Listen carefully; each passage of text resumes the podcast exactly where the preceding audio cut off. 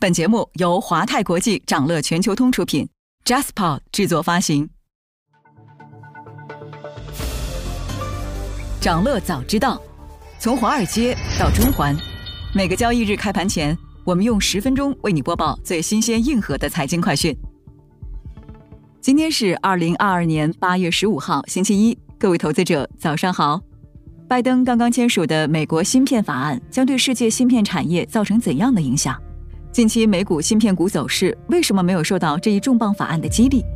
稍后的焦点话题，我们将从三个角度为你拆解。不过，首先还是让我们快速回顾一下上周全球市场的表现。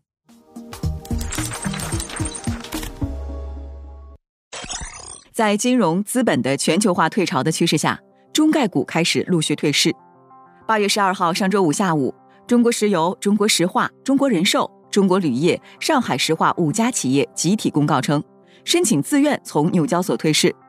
对此，证监会有关部门负责人回应称，上市和退市都属于资本市场常态。截至周五美股收盘，五家企业集体收跌，热门中概股普遍走低。而回到美国，市场在上周先后迎来两份通胀相关数据，CPI 和 PPI，都显示通胀放缓的迹象。美国七月进口物价指数环比下降百分之一点四，创二零二零年四月以来最低水平。美国八月密歇根大学消费者信心指数初值上升至五十五点一，超市场预期五十二点三的水平。消费者未来一年通胀预期降至百分之五点零，跌至六个月低位。同时，当地时间八月十二号，美国国会众议院投票通过通胀削减法案。该法案号称将增加财政收入七千四百亿美元，同时增加政府支出合计四千三百亿美元，作为对能源、气候变化及医疗补贴的投入。其中三千六百九十亿美元将用于气候变化和清洁能源。下一步，法案将由总统拜登签字正式生效。但评论认为，法案的真正目的不是降低通胀，是民主党要确保赢得中期选举的行动，政治意义大于经济意义。不过整体来看，美国通胀出现回落的势头，带来了美股的强势表现。美股周线上，道琼斯指数录得周线六连阳，标普五百指数以及纳指均录得连续第四周上涨。不仅如此，自美股六月触底以来，道指、标普五百指数都出现反弹，而纳指的反弹幅度已经达到了百分之二十二点六，在本周三进入技术性牛市。两年期美债收益率一度升近十个基点，但本周升幅远不及上周。美元指数扭转跌向六周低谷势头，全周仍跌。通胀的回落也减少了美联储继续激进加息的紧迫性。目前市场预计该行将在九月会议上更可能加息五十个基点，而不是七十五个基点的选项。这使得对利率敏感的科技股感到压力骤轻，以科技股为主的纳指得以领涨。上周欧洲能源危机暂时传来一些好消息，在匈牙利方面支付经乌克兰管道使用费后。乌克兰方面承诺恢复原油运输，受此消息影响，国际油价小幅下跌。但当地时间十号午夜，欧盟对俄罗斯煤炭禁运正式生效。欧盟内部普遍认为，禁运将导致用煤成本上涨，抬高本地区电价。再加上欧洲正在经历百年一遇的干旱，能源危机情况并不乐观。受此推动，欧洲天然气价格已经连续第四周上涨。能源危机造成欧元区七月调和 CPI 已经攀升至百分之八点九的历史高位。如今河流运输受阻，或将进一步加剧能源供给短缺，通胀高烧难解。但据国际能源署 IEA 月报，因为天然气和电力价格飙升，激励了一些国家的天然气向石油转换，全球石油需求将提振。您正在收听的是长乐全球通早间资讯播客节目《长乐早知道》。在快速回顾了上周市场的动向后，我们进入今天的焦点话题。每期节目我们会挑选一个在全球金融市场最值得中国投资者关注的热点趋势，从多个视角为你进行拆解。今天我们关注的是美国新通过的芯片法案将如何影响世界半导体产业。八月九日，美国总统拜登签署芯片和科学法案，白宫称。该法案将为美国半导体研发、制造以及劳动力发展提供五百二十七亿美元，其中三百九十亿美元将用于半导体制造业的激励措施，二十亿美元用于汽车和国防系统使用的传统芯片。所有接受美方补贴的公司都必须在美国本土制造芯片。此外，在美国建立芯片工厂的企业将获得百分之二十五的减税。然而，法案的签署并没有刺激美股半导体走强。同日，费城半导体指数反而大跌百分之四点五七，个股更是哀鸿遍野。大跌之下，博通、英特尔、德州仪器三家巨头市值一夜合计蒸发近千亿元。美国芯片法案将对世界芯片产业造成怎样的影响？近期美国芯片股走势为什么没有受到这一重磅法案的激励？今天我们将从世界芯片产业格局、法案的直接影响、芯片股近期趋势这三个视角，带你一起拆解芯片法案背后的方方面面。视角一。世界芯片产业格局，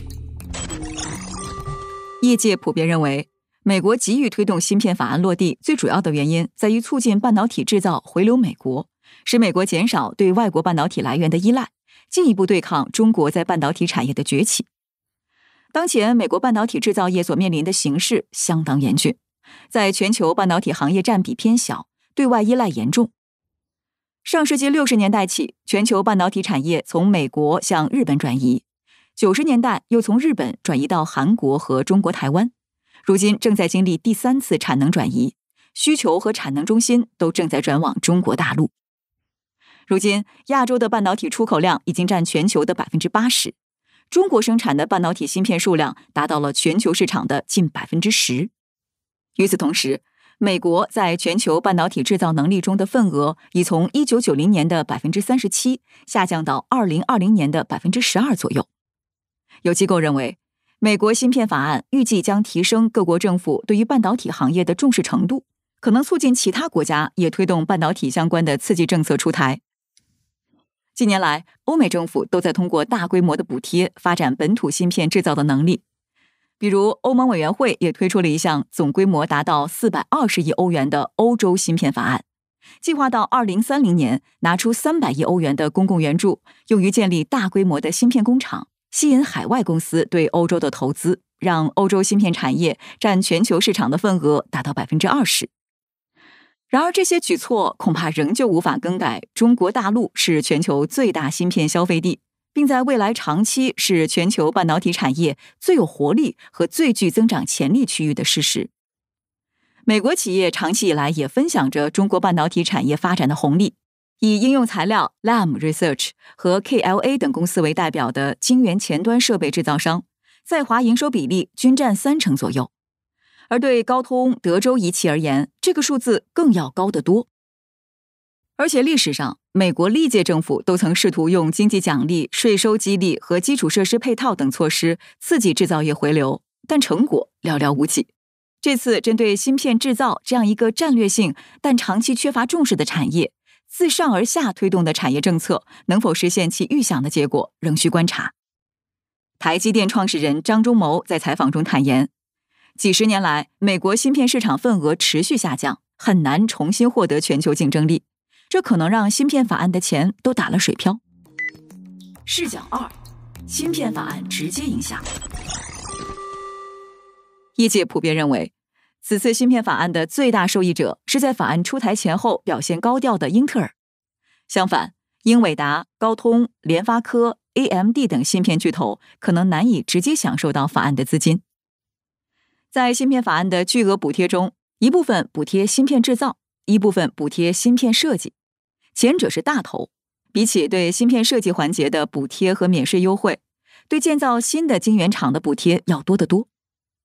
也就是说，英特尔、三星、德州仪器这类同时具有设计和制造能力的半导体芯片企业，或者是台积电这样的纯晶圆代工企业，最能受益于芯片法案中的资金补助，可以将补助的资金用来在美国建设晶圆厂。或者借由百分之二十五的投资税收抵免来购买晶圆厂内的设备，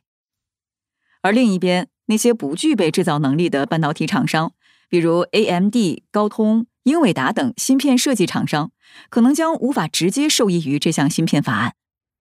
英特尔在今年早些时候就宣布，公司计划在美国俄亥俄州的原有晶圆厂投资两百亿美元，用来提升技术、扩大产能。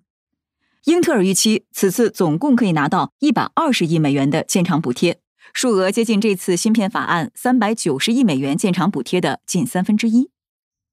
像英特尔一样追捧芯片法案的，还有美国第二大半导体制造商美光科技。美光科技计划利用芯片法案提供的拨款和补助投资设厂，到二零三零年，把美国内存芯片产能占全球市场的份额从当前的不到百分之二提高到百分之十。但同时也表示，如果没有国会迅速采取行动，这些投资将很难在国内进行。难以直接从法案收益的高通，则强化了与世界第三大芯片代工企业革新的合作，宣布将之前签订的战略性全球长期半导体制造协议延长至二零二八年，采购总额增至七十四亿美元。革新表示，拥有高通这样的长期客户，再加上美国政府提供的资金支持，将有助于扩大公司的美国制造业务。视角三：芯片股近期趋势。然而，对于短期内的美股芯片股走势而言，未来成果晦暗不明的芯片法案恐怕难解燃眉之急。在刚刚结束的财报季中，英伟达、美光科技、AMD、英特尔、高通等多家芯片巨头齐齐爆雷，相继宣布二季度营收转颓，引发美股芯片股连续多日大跌。彭博社认为，即便英特尔能够从芯片法案的补贴中极大受益。投资者也已经没有耐心等待这个代价高昂的计划得到回报，使之仍旧面临削减成本和保持利润的严峻压力。美光科技表示，业绩不佳的关键原因是个人电脑和智能手机需求的放缓。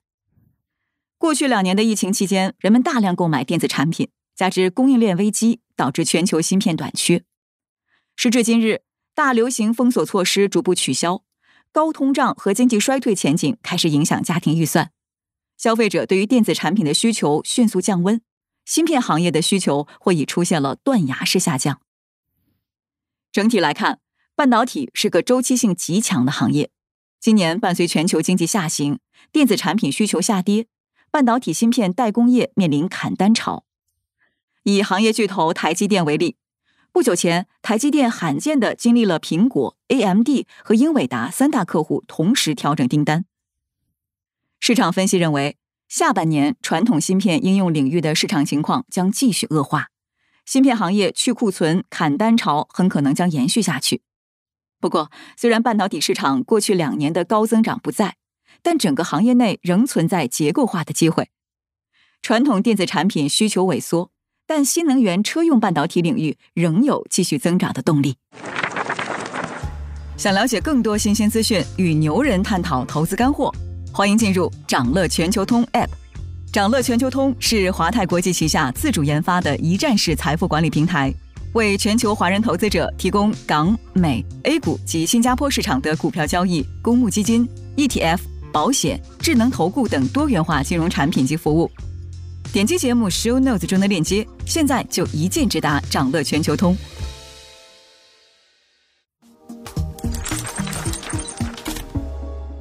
您正在收听的是掌乐全球通早间资讯播客节目《掌乐早知道》。在今天开盘前，还有这些重要资讯值得你关注。继六月超预期增长之后，中国七月信贷数据出现回调。根据上周五数据，中国七月新增人民币贷款六千七百九十亿元人民币，而六月的规模是两万八千零六十三亿元人民币。中国七月社会融资规模增量七千五百六十一亿元人民币。六月份为五万一千七百三十三亿元人民币，双双回落，大幅不及市场预期。M 二 M 一剪刀差继续收敛，信贷偏低的原因之一是六月信贷冲量的透支。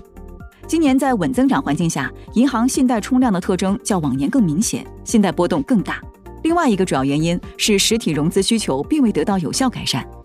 但机构认为，货币政策尚不具备紧的可能性，整体以抓好政策措施落实为主。截至上周五收盘，大型科技股集体走高，特斯拉涨近百分之五，奈飞涨近百分之三，谷歌、苹果、亚马逊、微软均涨超百分之二左右。中国证监会、香港证监会将同时开放目前两地市场因不满足结算安排而关闭的共同交易日。国航陆续恢复北京至伦敦、上海往返伦敦、北京往返首尔、北京往返法兰克福、北京往返东京航线。此外，本周还有这些即将发生的重要日程值得你关注。八月十五号，今天，国家统计局将公布七月工业增加值、社会消费品零售总额、固定资产投资等经济数据。八月十七号周三，美国将公布七月零售销售环比以及八月十二日当周 EIA 原油库存变动。八月十八号，美联储公开市场委员会将公布七月货币政策会议纪要。八月十九号，北京时间周五凌晨，二零二二年 FOMC 票委，堪萨斯联储主席乔治就美国经济前景发表讲话。想了解更多新鲜资讯，与牛人探讨投资干货，现在就点击节目 Show Notes 中的链接，进入掌乐全球通 App。以上就是今天掌乐全球通掌乐早知道的全部内容，期待为你带来醒目的一天。祝您在投资中有所斩获，我们明早再见。